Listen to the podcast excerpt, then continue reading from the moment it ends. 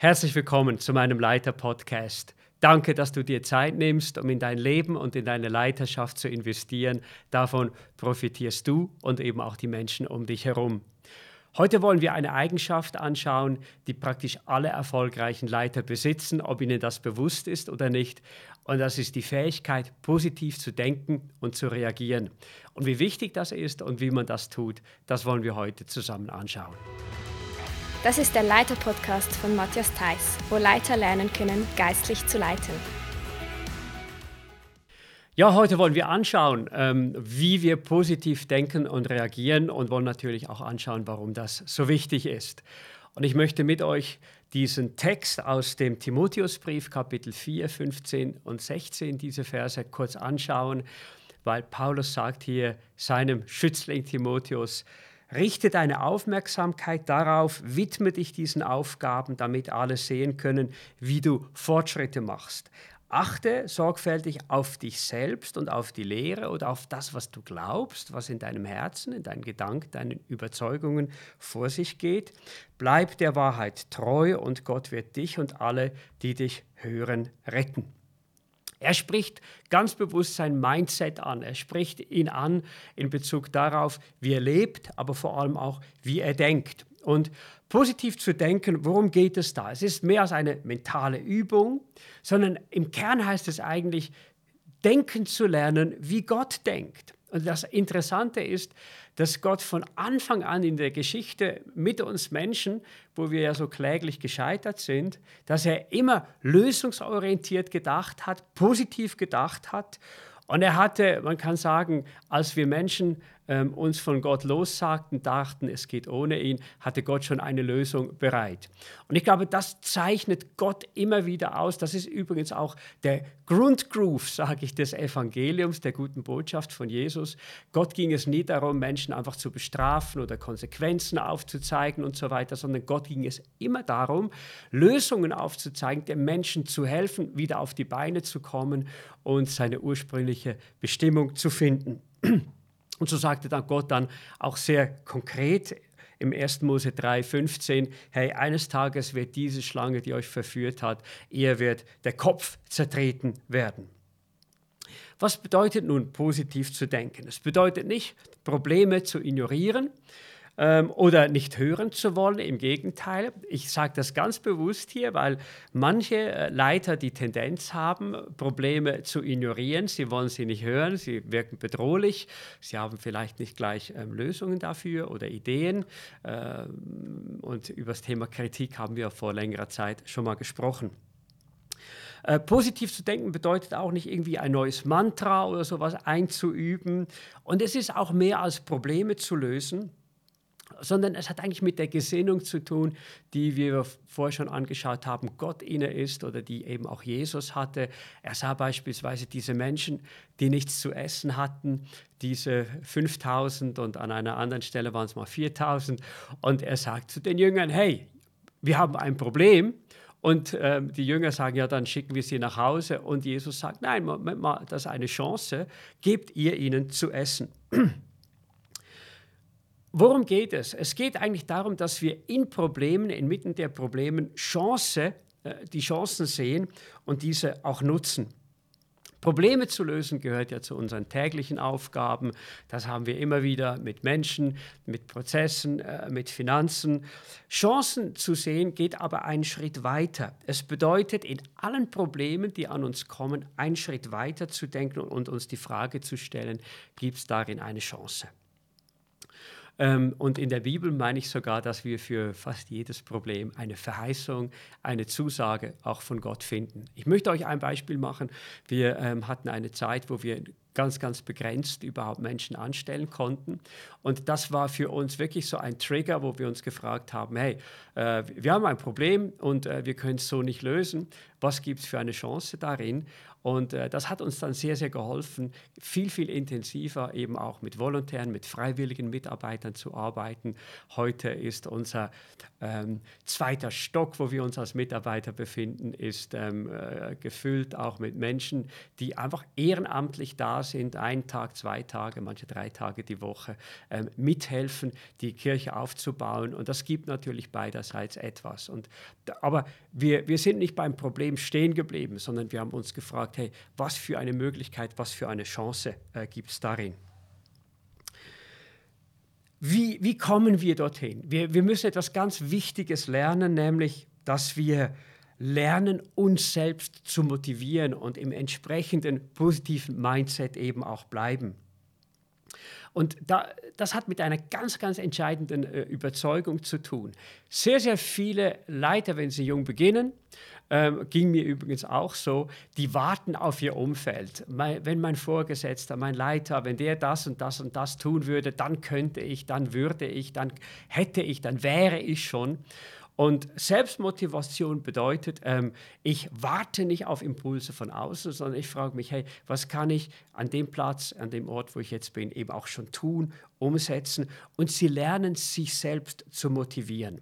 Und diese Selbstmotivation, wo wir auch nicht immer auf andere warten, sondern auf unser Leben, auf unser Selbst, unser Inneres schauen, das ist etwas, das uns selten angeboren ist, sondern es ist etwas, das wir lernen müssen. Ich bin ganz offen mit euch, ich war hervorragend äh, in der Kritik äh, von anderen Menschen, als ich jünger war.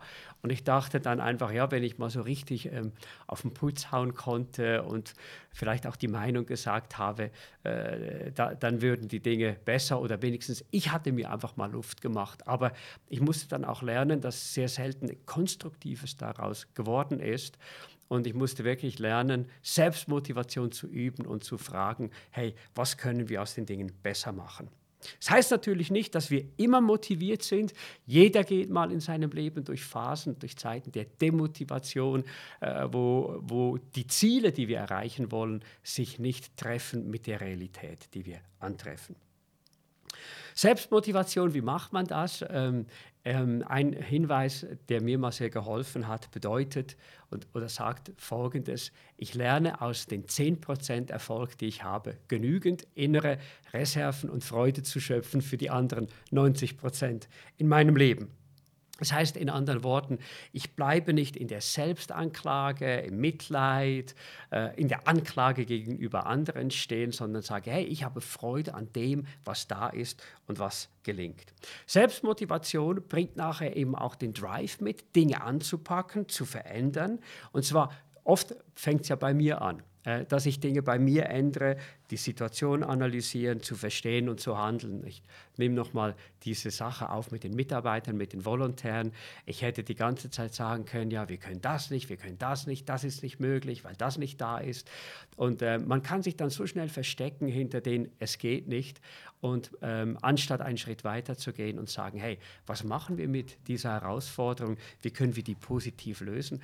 Und heute muss ich sagen, so eine große Freude. Ähm, hier im Haus und auch in unseren anderen Standorten haben wir das teilweise einfach Menschen zu finden, die äh, ehrenamtlich Zeit investieren und ähm, einen großen, großen Beitrag leisten an die Gemeinde und an das Werk von Gott. Nun, ich habe es vorher kurz angetönt, Selbstmotivation müssen wir bewusst lernen. Und ich hoffe, ihr nehmt mir den folgenden Satz nicht übel. Jemand sagte mal, denk positiv, du Idiot.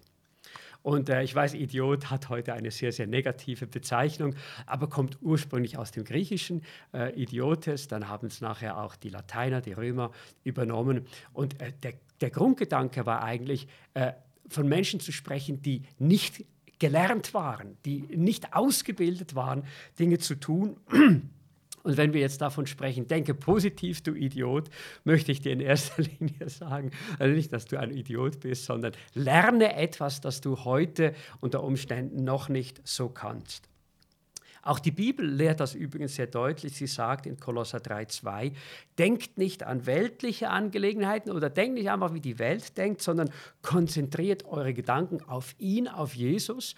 Und es ist schon interessant, wenn wir unsere Gedanken auf Jesus konzentrieren, ähm, lernen wir im Gebet und im Nachdenken auch über ihn, über sein Leben immer wieder, dass Jesus Lösungen und Ideen hat und eben auch sehr, ein sehr kreativer Gott ist. Nun, ich sage es auch nochmal bewusst, das ist nicht angeboren, das muss man lernen. Übrigens auch Spitzensportler müssen das lernen. Sie müssen sich eine Strategie zurechtlegen, wie sie mit ihren Gedanken zurechtkommen. So manch einer, äh, der Fehler macht, sei es bei, bei einer Skiabfahrt, so manch einer, der einbricht bei einem Marathon, sagt letztendlich, es war nicht primär nur körperlich bedingt, sondern innerlich, mental.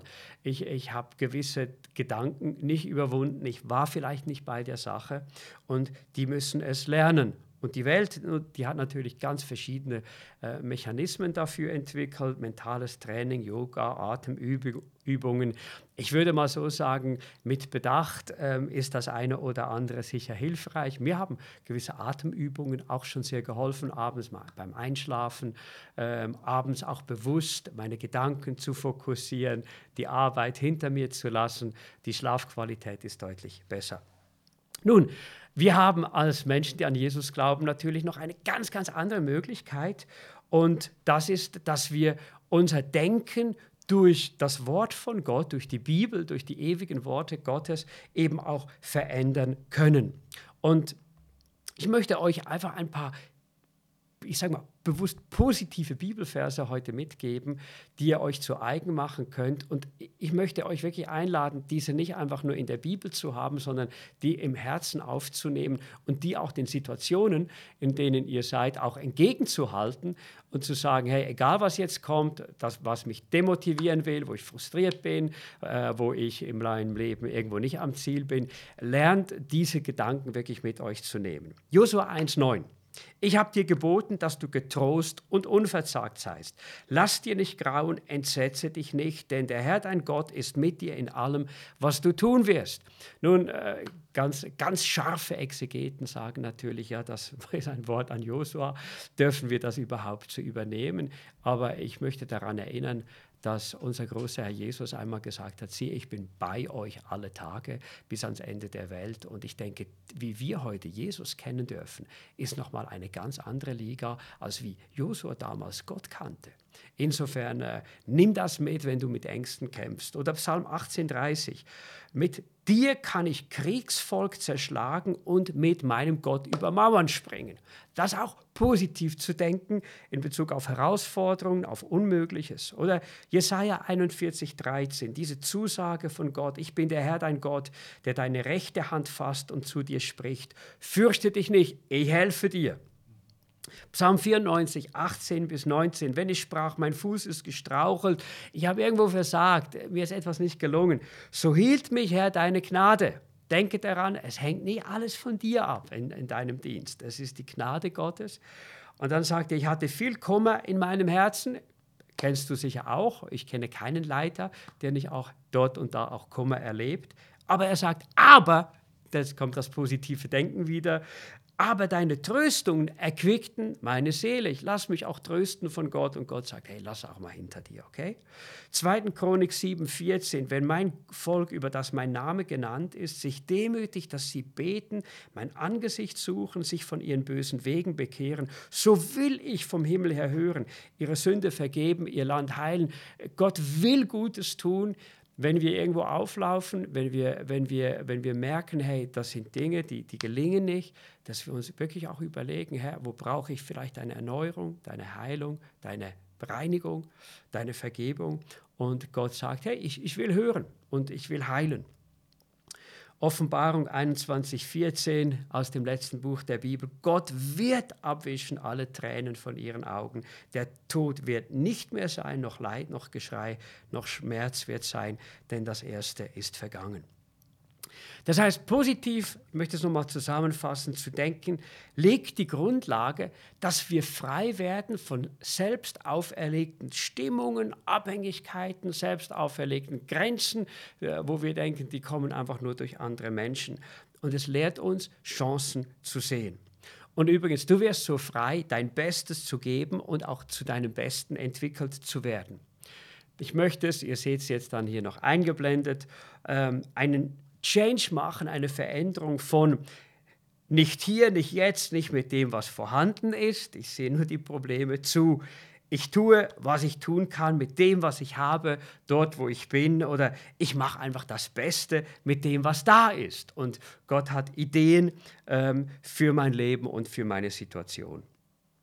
Ich möchte dir zum Abschluss äh, zwei, drei Dinge ähm, auch als Fragestellung zur Vertiefung noch mitgeben. Ähm, frag dich zunächst einmal, was löst es in dir aus, wenn Dinge nicht nach deinen Vorstellungen laufen oder Menschen sich nicht nach deinen Erwartungen äh, verhalten? Was löst das bei dir aus? Ist es, ist es Enttäuschung? Ist es Frust? Ist es, du hinterfragst dich, du hinterfragst die Situation, andere Menschen, andere Leiter?